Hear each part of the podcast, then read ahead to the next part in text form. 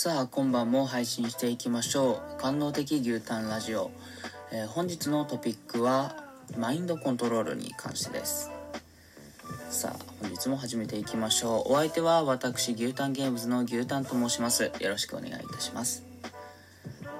皆さん相手をコントロールしたい。依存させたい。単純に僕を好きになってほしい。こんな感情が湧き上がったことありませんか？というわけで今回は、えー、主導権を握りマインドコントロールレベルで自分を求めさせるテクニックについて見ていきます。宗教への信仰やギャンブル依存などもマインドコントロールの要素が働いています。マインドコントロールにも基本的な構造ややり方があるのでその方法を紹介します。悪用は現金です。さあ1つ目です。マインドコントロールの鍵は承認欲求。モテるためには主導権を握るということが大きな鍵となります。では主導権を握るためにはどうすればいいのか。キーワードは承認欲求。まず前提の話として承認欲求は満たしてもらうものではなく満たしてあげるものです。どういうことかというと承認欲求を満たしてもらう側とはどのようなポジションかこちらから見ていきましょう。主導権を握りましょう。承認欲求を満たしてもらうとは、すごいねと褒めてもらいたいという立場。必死にアピールしてお褒めを請う。褒めるかどうかはアピールされた側が選択できる。つまり、褒める側が主導権を持つということになります。こうすると主導権を握られた側は影響を受ける側に回ってしまいます。ひも手の完成です。取るべき戦略は承認欲求を満たしてあげる側に回ることです。イメージとしては兄と妹親と子供のような関係です。女の子が必死にアピールしてくる状態。褒めるも褒めないも男次第。会話を続けるかやめるかも男次第。ホテルに行くか帰るかも男次第。この状況を作ることが主導権を握るということです。いやいや、そんな状況を思い通りに作ることができるんですか？という方もいらっしゃるでしょう。人間の脳は単純です。報酬を求め、罰を避ける。脳のプログラムはシンプルに組まれています。この仕組みがマインドコントロールの前提となるシステムです。それでは、禁断のマインドコントロールテクニックについて見ていきましょう。2つ目です。マインドコントロールの土台は条件付け。望ましい行動をとってもらうためには報酬である飴と罰である無知を用いることが有効で行動心理学ではこの方法を条件付けと呼んでいます。例えば犬にお座りを覚えさせたいのであればお座りができたら餌である飴を与えできなかったら大きな音を出して無知を与えるわけです。そうすると飼い主のお座りという指示が聞こえるとお座りをする。それによって報酬である餌がもらえるという条件付けがなされるわけです。条件付けが失敗する例もございます。しかし、罰である無知を強めるだけでこの条件が、条件付けがダメになってしまう場合があることも分かっています。例えば、お座りができなかった時に、さらに大きな音を出すと、そもそも飼い主に近づこうとしなくなったり、罰に怯えて何もできなくなったりしてしまいます。これは人間も同様で、適度な無知を与えるということは簡単ではなく、むしろ逆効果を生んでしまう場合があります。望ましくない行動をとった場合に強い罰を与えてしまうと無気力になってしまうのです。また特定の行動にしか罰を与えなかったとしても A さんと喋ると攻撃される。つまり罰を与えられるから関わりたくない。というように A さん自体が罰という貴族で条件付けがされてしまう場合もあります。それを踏まえた上で最も効果があるとされている条件付けがあります。それは飴と無視です。飴とムチは聞いたことあっても、飴と無視、これは聞いたことないかもしれませんね。無視を行う場合は、望ましい行動をした場合に報酬である飴を与え、そうでない場合は無視をするということです。人は基本的に無視をされるということを嫌います。さらに無視は誤った条件付けがされる可能性も低いため条件付けを行いたい場合は有効とされていますさあ3つ目です。条件付けによるマインドコントロールの方法。実は飴の与え方には2種類あります。1つ目連続強化。お座りができた時犬に与えた飴は連続強化と呼ばれるものです。これは望ましい行動ができた場合には報酬である飴を必ず与えるというやり方です。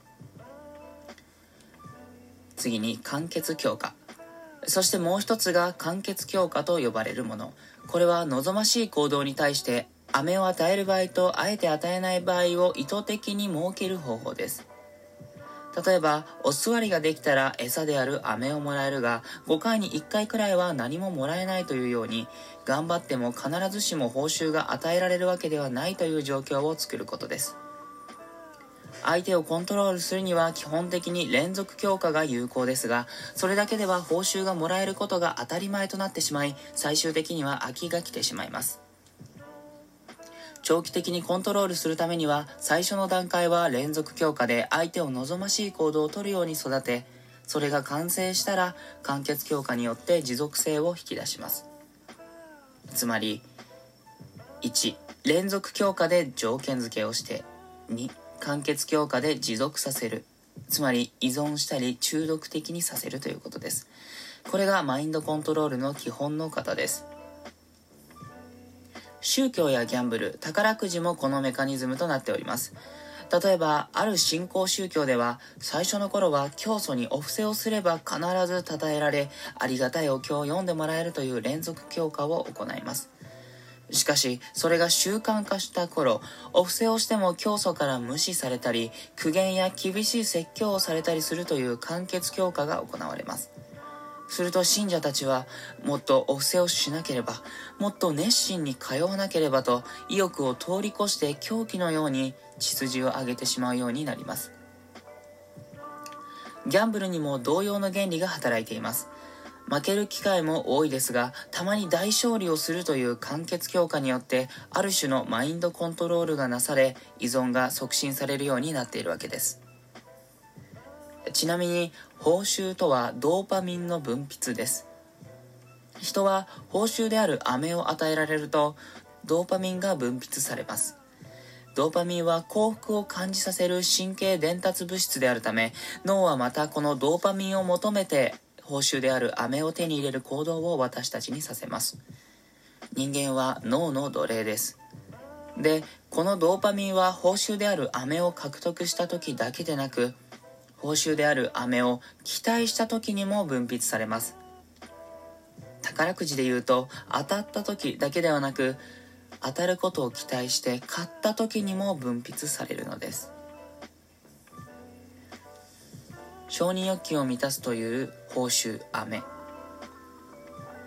それじゃあ女の子に飴を与えるって具体的にどうすればいいの？教えてよこういうふうに思う方も多いでしょうそれは承認欲求を満たしてあげるということです。認める、褒める、喜ぶ、共感する。これらの行動ですね。女の子が過去の恋愛観について語ってきたら、よく聞いてあげ、共感してあげる。それだけで、飴になります。自分の話を聞いてもらえるということは脳にとって強烈な報酬になることが脳科学的にも分かっています。そして女の子は共感を求める生き物です。共感されたことによって承認欲求が満たされます。あるいは褒めること。これも単純に顔が可愛いねとかだとひも手感が出てしまいます。またその帽子似合ってるね。どこで買ったの？とかだと自分のセンスを褒められていると感じ承認欲求が満たされます。ポイントは見た目よりも内面的な部分を褒めると承認欲求が満たされるということです。話を聞いてあげる褒めてあげる共感してあげる。これによって女の子の中でああこの人は私を満たしてくれる人だという条件付けが行われると女の子からのアピールが始まります。共感してほしいから自分の話をたくさんする。褒めてほしいからおしゃれをする。さあここまで来たら無視をしましょう。どういうこと？と思うかもしれません。女の子がさらに共感を求めたりアピールをしてくるようになりました。ここで無視です。連続強化を行った上で無視を行うとどうなるかというとあれ？今まで褒めててくれたのに褒めてくれない。あれこれじゃダメかな？もっとやれば褒めてくれるかな？という不安の心理が膨らみます。すると飴を求めて必死になる女の子が出来上がります。でまた女の子が必死にアピールしてきたところで今度は褒めてあげる。飴を与える。すると女の子は安心します。